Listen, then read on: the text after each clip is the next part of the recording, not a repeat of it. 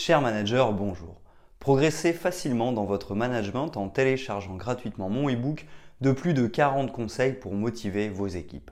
Je vous ai mis le lien sous la vidéo. Pensez aussi à vous abonner à ma chaîne YouTube pour consulter mes dernières vidéos.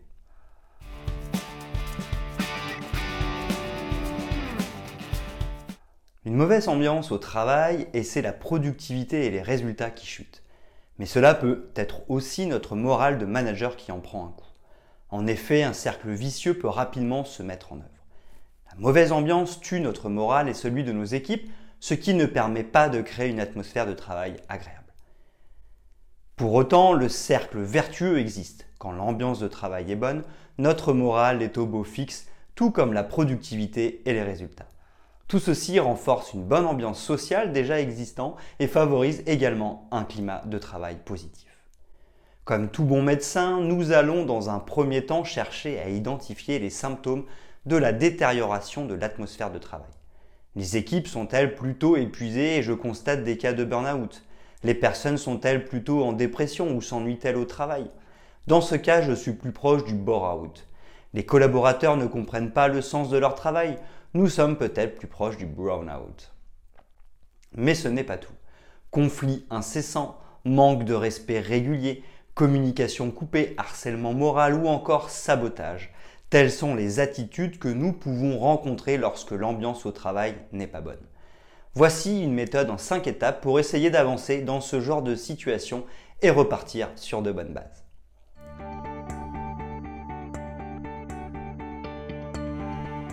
Premièrement, demandez aux équipes tout simplement. La première étape lorsque nous constatons une mauvaise ambiance au travail et de tout simplement demander aux équipes. En effet, c'est en demandant à ceux qui le vivent que nous saurons où se situe le problème. Cependant, je pense un peu dangereux d'évoquer la dégradation de l'ambiance au travail autour d'une réunion commune. Nous pourrions l'envisager un peu plus tard, mais pas au tout début. En effet, le risque serait que les personnes ne puissent pas, en développant un malaise ou ne souhaitent pas parler librement. Un autre risque serait que ce que certains expriment en dérange d'autres. Nous arriverions à un conflit ouvert au sein de l'équipe qui n'est pas grave en soi. Le plus dur serait de le gérer sur l'instant car nous serions pris au dépourvu. A l'inverse, si nous menons notre enquête de manière individuelle autour de l'ambiance négative au travail, nous pourrions en savoir plus sans créer de vagues. Ainsi, nous aurions la possibilité d'anticiper et de mettre en œuvre un vrai plan d'action pour instaurer un climat de travail positif. En individuel, les personnes pourront parler plus librement, elles nous exposeront plus facilement les causes de la mauvaise ambiance.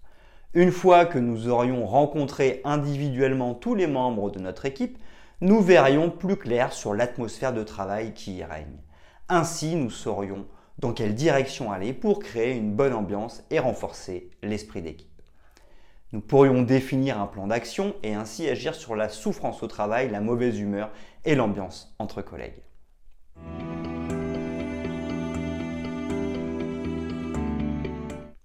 Deuxièmement, travailler sur la communication.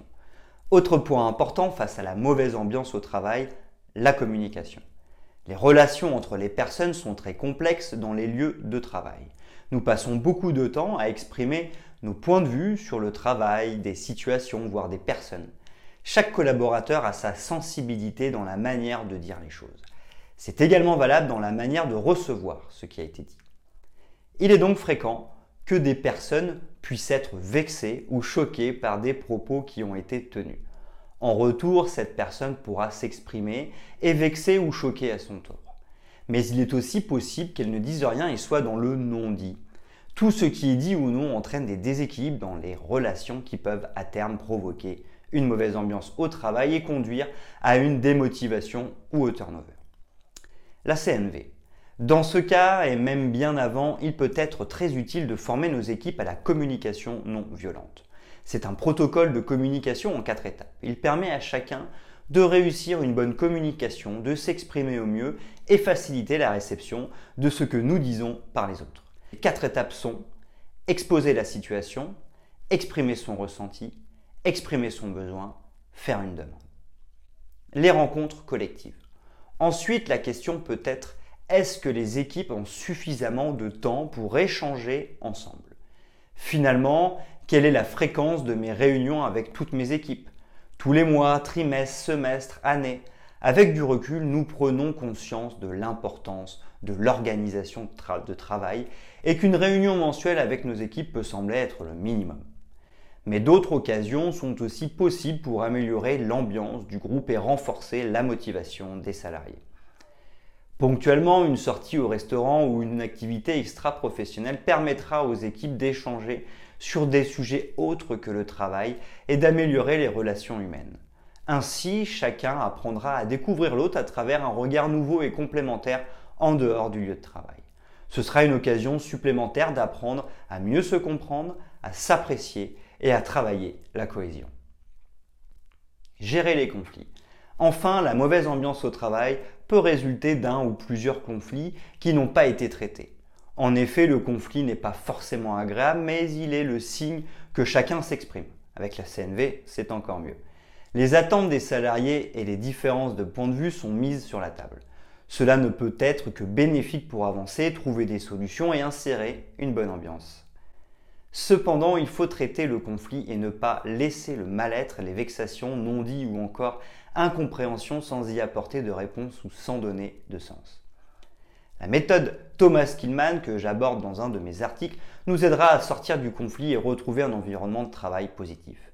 Pour le reste, il ne faudra jamais oublier d'écouter ses employés, notamment leurs ressentis. Ainsi, nous comprendrons mieux leur état d'esprit et nous pourrons mieux agir.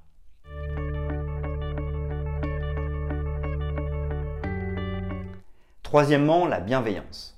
La mauvaise ambiance au travail donne tout son sens à la bienveillance. Selon le Centre national de ressources textuelles et lexicales, la bienveillance, c'est une disposition généreuse à l'égard de l'humanité, qualité d'une volonté qui vise le bien et le bonheur d'autrui. La bienveillance vise donc à favoriser la reconnaissance de l'autre, mais aussi à prendre en considération ses besoins. Dans cette prédisposition, il est certain que les comportements des uns envers les autres seront bien meilleurs et favoriseront une bonne ambiance générale. Mais le plus dur est de mettre en œuvre cette bienveillance. Le manager a un rôle central à jouer. En effet, il devra impulser la démarche et incarner de par son exemplarité la bienveillance.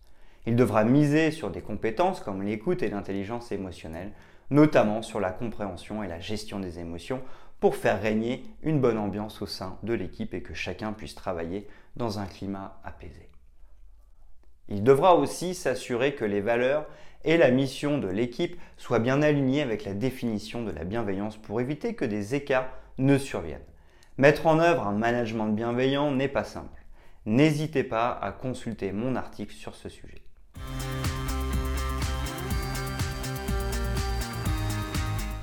Quatrièmement, le management participatif. Le management participatif est aussi un levier en cas de mauvaise ambiance au travail. En effet, faire participer pleinement les équipes et améliorer leur épanouissement dans leur quotidien professionnel permet de les impliquer pleinement et de les responsabiliser. Ainsi, parce qu'elles seront plus soucieuses et sensibles à leur vie professionnelle, elles seront encore plus vigilantes à la qualité de vie au travail mais parce qu'elles seront aussi pleinement responsabilisées, elles sauront que c'est à elles d'agir en cas de mauvaise ambiance au travail. La responsabilisation. De plus, dans le management participatif, les équipes ont la possibilité de décider et de mettre en œuvre le plan d'action qui va avec.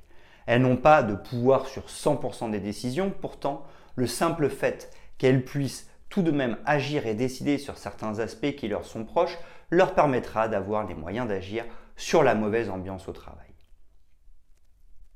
Les valeurs communes. En effet, comment travailler sur cette thématique si nous n'avons aucun levier d'action? Si seul le manager peut agir, la faute lui sera imputée, tout comme le maintien de la situation. A contrario, en cas de management participatif, les équipes qui auront le pouvoir de décider et d'agir n'auront d'autre solution que d'intervenir pour instaurer un environnement de travail agréable. En plus de développer la convivialité, le management participatif permet de définir ensemble les valeurs du groupe. Ainsi, collectivement, les personnes se mettent d'accord sur les règles du jeu en termes d'attitude et de comportement. Parce que chacun aura participé à l'élaboration des valeurs communes, chacun sera plus soucieux de les appliquer. Les comportements des uns envers les autres seront donc plus harmonieux. Les conflits diminueront et les tensions aussi.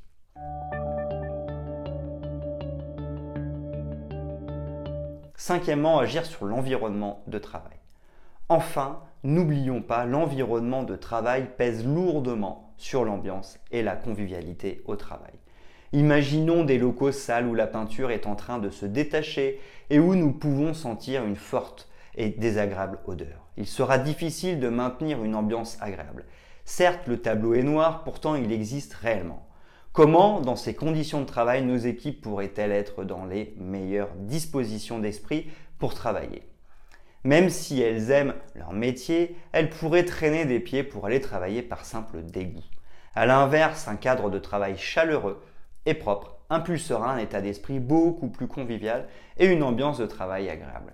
Car notre environnement de travail a un impact direct sur notre manière de voir les choses, notre état d'esprit et notre humeur. Une mauvaise ambiance peut donc provenir directement du cadre de travail. Nous devons agir dessus et garantir qu'il correspond aux valeurs, attitudes ou encore comportements que nous voulons voir pour garantir la cohésion d'équipe et une bonne ambiance de travail.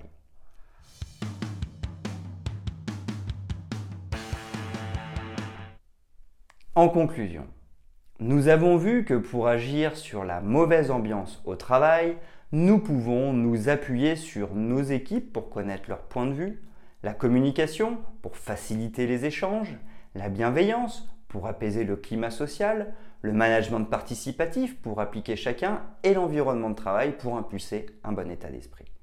Mais n'oublions pas, en tant que manager, un travail sur soi est nécessaire dans toutes les situations, même en cas de mauvaise ambiance au travail.